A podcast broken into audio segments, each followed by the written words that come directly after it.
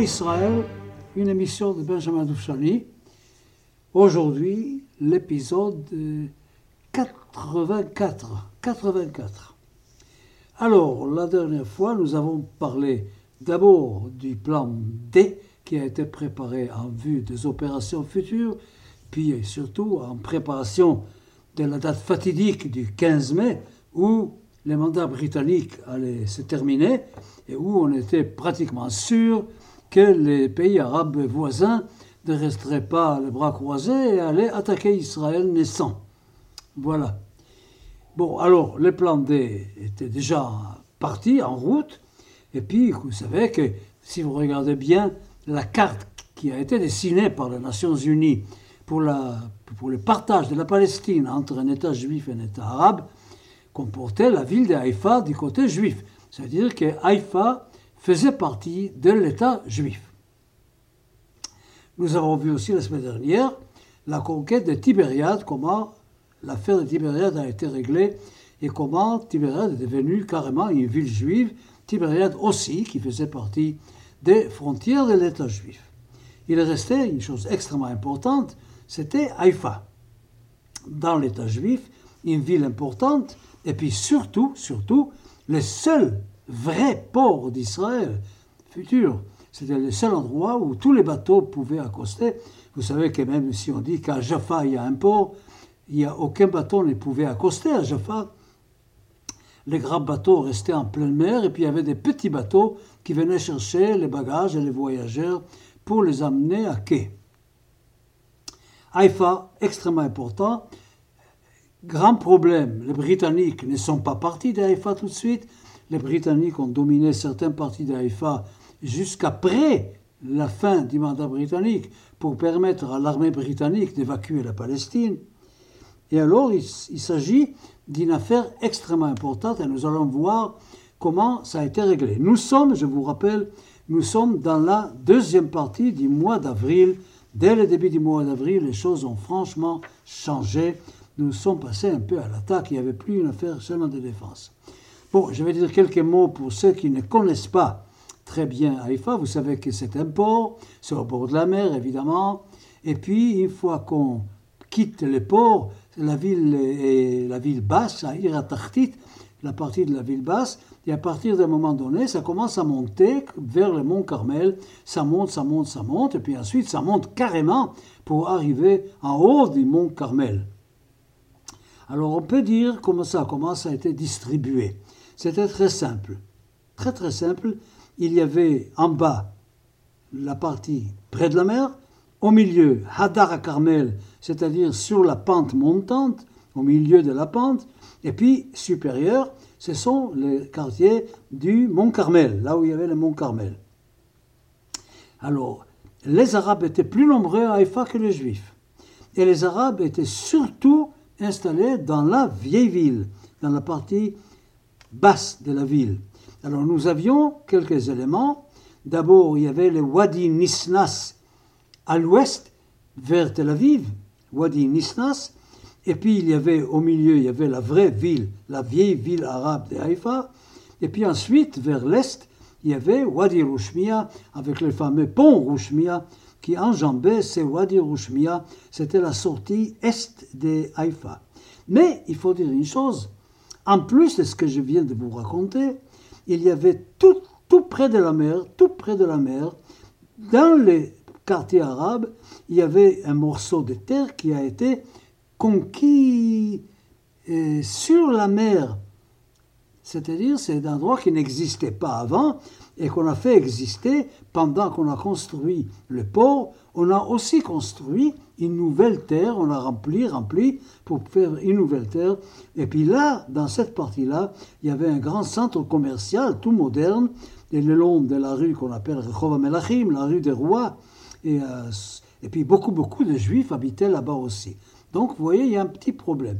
Il y a un grand mélange. Je peux dire que tout près de la mer juif, toute la vieille ville, près de la mer aussi, arabe. Ensuite, vers la pente, c'était Hadara Carmel, les quartiers juifs normaux, réguliers. Et puis tout en haut, c'était les quartiers des, des Har Carmel qui étaient déjà autre chose. C'était même, même, je dirais, le genre de gens qui habitaient n'était pas tout à fait, tout à fait les mêmes. Alors nous avions évidemment, nous avions un certain avantage topographique, car Hadar Carmel dominait la vieille ville, plus haut. Évidemment, nous avions une possibilité de, de, de, de surveiller la plupart des lieux où les Arabes étaient là. Et puis, eux, par contre, on pouvait gêner la circulation, car la vieille ville était les, à la plupart des routes qui venaient de Tel Aviv, qui arrivaient à Haïfa, et ensuite qui partaient de Haïfa vers et la, vallée de Jezreel, etc. Et puis le train aussi, le train qui arrivait à Haïfa, qui partait vers la vallée de Jezreel, tout ça était tout à fait, tout à fait en bas, c'est-à-dire carrément dans le quartier arabe. Il y avait la fameuse rue Bourges, la, qui euh, passait de la ville basse vers la ville haute. Et puis c'était un problème. Il y avait, c'est pas pas, très simple. Je ne vais pas rentrer dans trop de détails géographiques, car parmi mes auditeurs, je suppose qu'il y a beaucoup de gens qui ne connaissent pas Haïfa. Alors je vous dirais qu'il y a eu quand même un problème. D'abord, comment faire communiquer les juifs qui vivaient tout près de la mer avec les juifs de Hadar à Carmel. Alors on sait que les Arabes dominaient complètement le Wadi Rouchmia, ces wadis sur lesquels passaient les ponts qui allaient vers l'est. Et puis, euh, il y avait aussi un très grand problème qu'on ne pourrait plus partir de Haïfa pour arriver à Tel Aviv. Il y avait aussi des villages arabes, n'oubliez pas, pas loin. Alors il y avait beaucoup de chemins où on était obligé de faire un détour. Par exemple, à un moment donné, pour aller de Haïfa à Tel Aviv, on ne pouvait pas utiliser la route normale Haïfa-Tel Aviv. On était obligé de faire un détour pour passer ce qui ne facilitait pas du tout le problème du déplacement. Bon, alors on va voir que quand même il y avait un avantage, c'est que les forces de la Ghana à étaient bien entraînées, bien en place, et excellentes relations avec les habitants localement. Et à aucun moment, on peut dire, à aucun moment, les Arabes n'ont réussi à dominer la situation. À aucun moment les forces de la Ghana étaient capables vraiment de neutraliser pratiquement tout ce qui était fait. Il y avait évidemment deux choses, une chose catastrophique et une très très heureuse. La chose catastrophique, c'était un massacre, un énorme massacre qui a eu dans les raffineries qui se trouvent dans le, dans le golfe de Haïfa, là-bas, où les Arabes ont tué des dizaines de Juifs. Avec après, il y avait une opération de représailles, c'était toute une histoire extrêmement triste, extrêmement horrible. La bonne chose qui est arrivée, c'est arrivé le 17 mars. Le 17 mars, il y avait un convoi qui était dirigé du Liban vers Haïfa avec des armes pour les Arabes. Des armes, beaucoup d'armes pour les Arabes. Eh bien, à Kiryat Moskin, pour ceux qui ne savent pas, c'est pas loin d'Haïfa, vers, vers Saint-Jean d'Acre, vers Akko. À Kiryat Moskin, on a appris les choses et on a mis de force cachés à Kiryat qui ont absolument liquidé ce convoi. Ils ont, ils ont attaqué le convoi qui ne pouvait absolument pas passer. Tout ce qu'il y avait dans le convoi est tombé dans les mains juives. Autre chose à signaler, ce qui est très intéressant, il faut dire aussi certainement les Britanniques ont joué un très grand rôle là-dedans, puisque dans le port de le travail a continué tout le temps. Il y avait dans le port 2000 ouvriers 500 juifs et 1500 arabes. Ils étaient beaucoup plus nombreux les arabes que les juifs. N'empêche que rien vraiment ne s'est passé de mauvais dans les ports, car les Anglais voyaient à ce que les ports fonctionnent normalement. Ils avaient absolument besoin de ces ports pour leur évacuation de la Palestine. Le matin du 21 avril, le matin du 21 avril, brusquement, et les Juifs et les Arabes ont reçu l'information que les Britanniques quittaient leur position dans la ville. Évidemment, le temps commençait à presser. Le premier qui allait prendre les choses allait les avoir. Alors il fallait absolument attraper tout ce qu'on pouvait attraper correctement. Mais il y avait une très grande maison arabe en pierre qui était du côté est sur le pont Rouchmiya.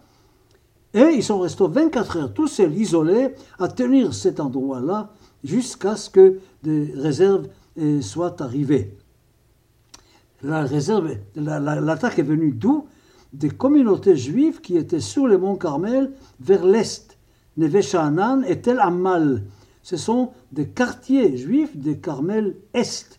Alors eux, ils ont attaqué donc vers, vers les ponts de Rouchmia pour pouvoir aider cette compagnie qui était cette maison. Et enfin, on a réussi à créer la jonction entre les deux, le 22 avril, l'après-midi. Voilà. Ça, c'est une chose extrêmement importante. Et puis, il y avait ce qu'on appelait le plan ciseaux. Ciseaux, c'était deux, deux, points qui devaient se rejoindre. Il y avait les forces de Hadara Carmel, et puis les forces qui étaient dans la partie juive de la ville basse. Alors il y avait les bourges qui réunissaient un peu les deux, et il fallait par les bourges faire le travail qui permettait de joindre les quartiers juifs d'en bas vers les quartiers juifs d'en haut.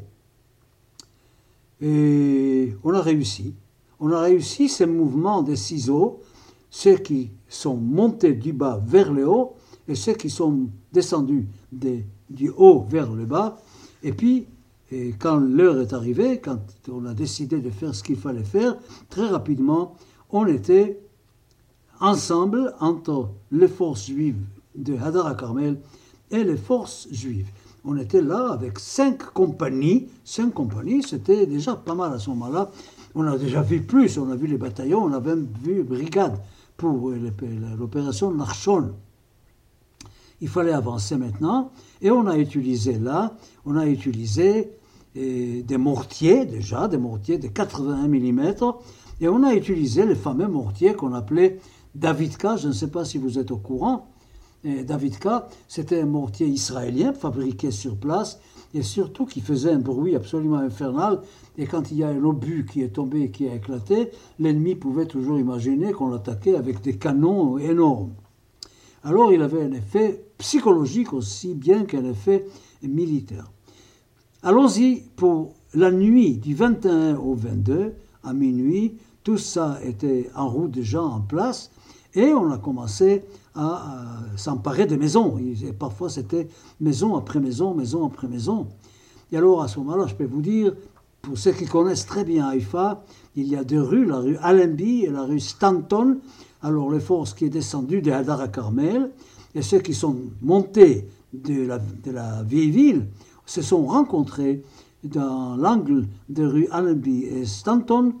Et comme ça, peu à peu, on pouvait considérer qu'un côté des ciseaux a marché, et puis de l'autre côté, ceux qui sont descendus de Neve Sha'anan, de l'Est, ont réussi aussi à rejoindre ceux qui étaient dans la maison sur Wadi Roshmir, et de ce côté-là, on commençait à avoir un bon contrôle, et on sentait parfaitement bien que les positions de défense des Arabes étaient en train de s'écrouler plus ou moins.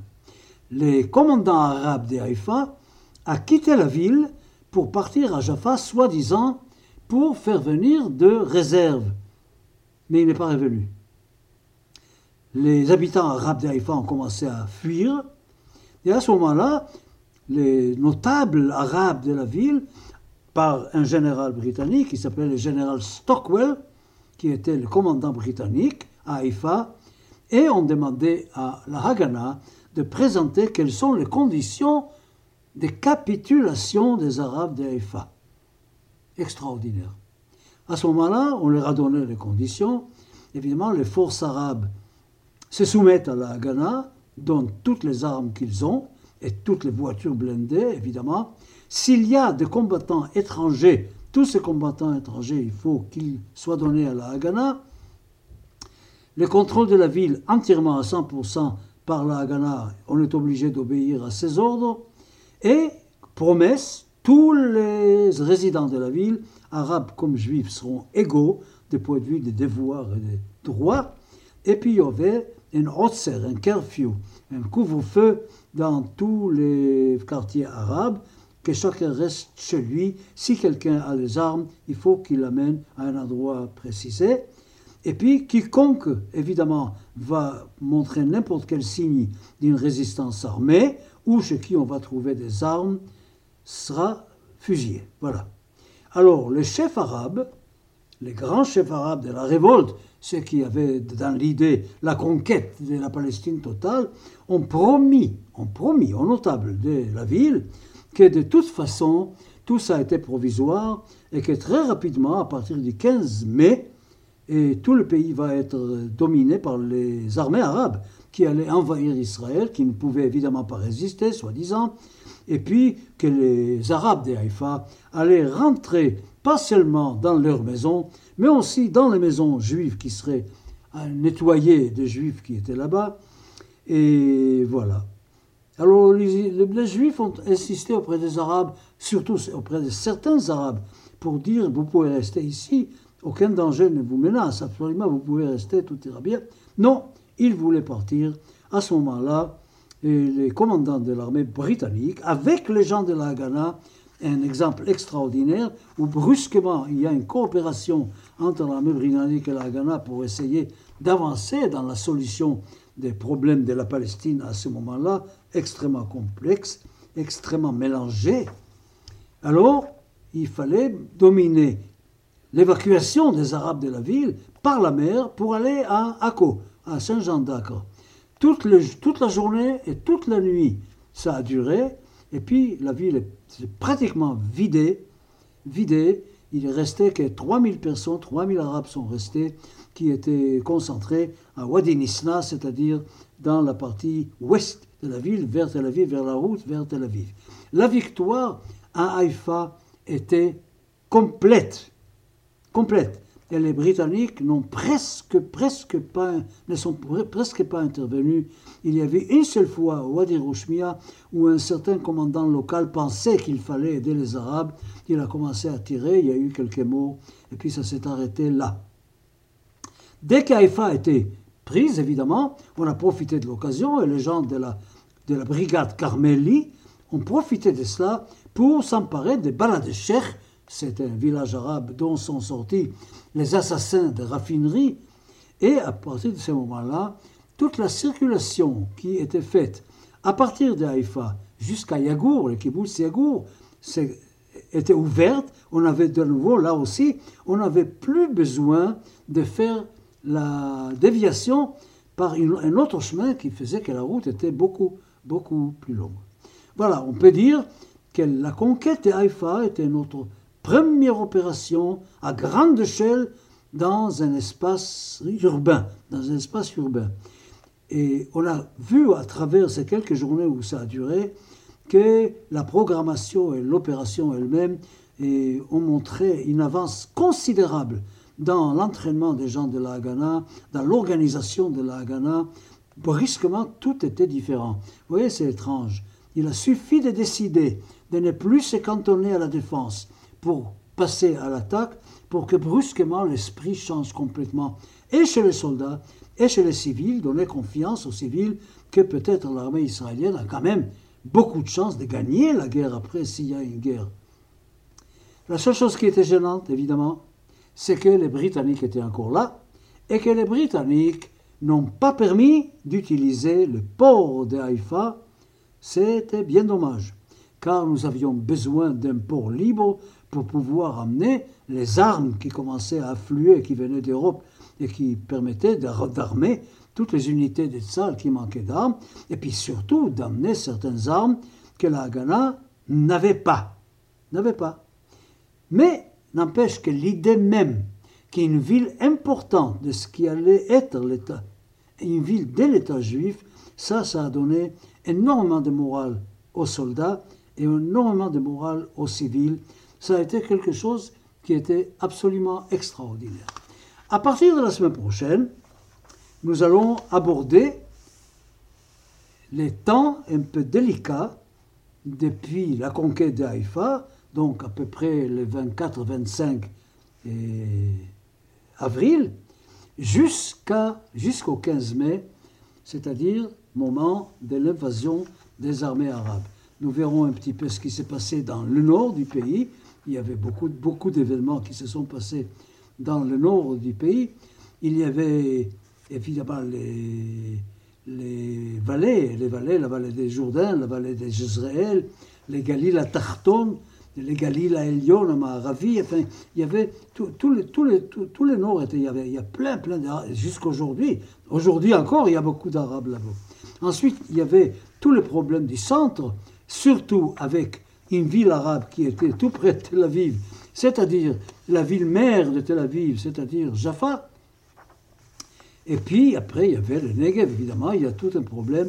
les Égyptiens qui avaient une belle armée qui attendait dans le sud, ça aussi, ça a été extrêmement important de faire tout cela. Et puis il fallait aussi faire l'organisation de tout, et puis euh, acquérir les armes qu'il fallait pour que nous puissions faire face à l'invasion arabe. Ça sera à partir de mardi prochain. À mardi prochain.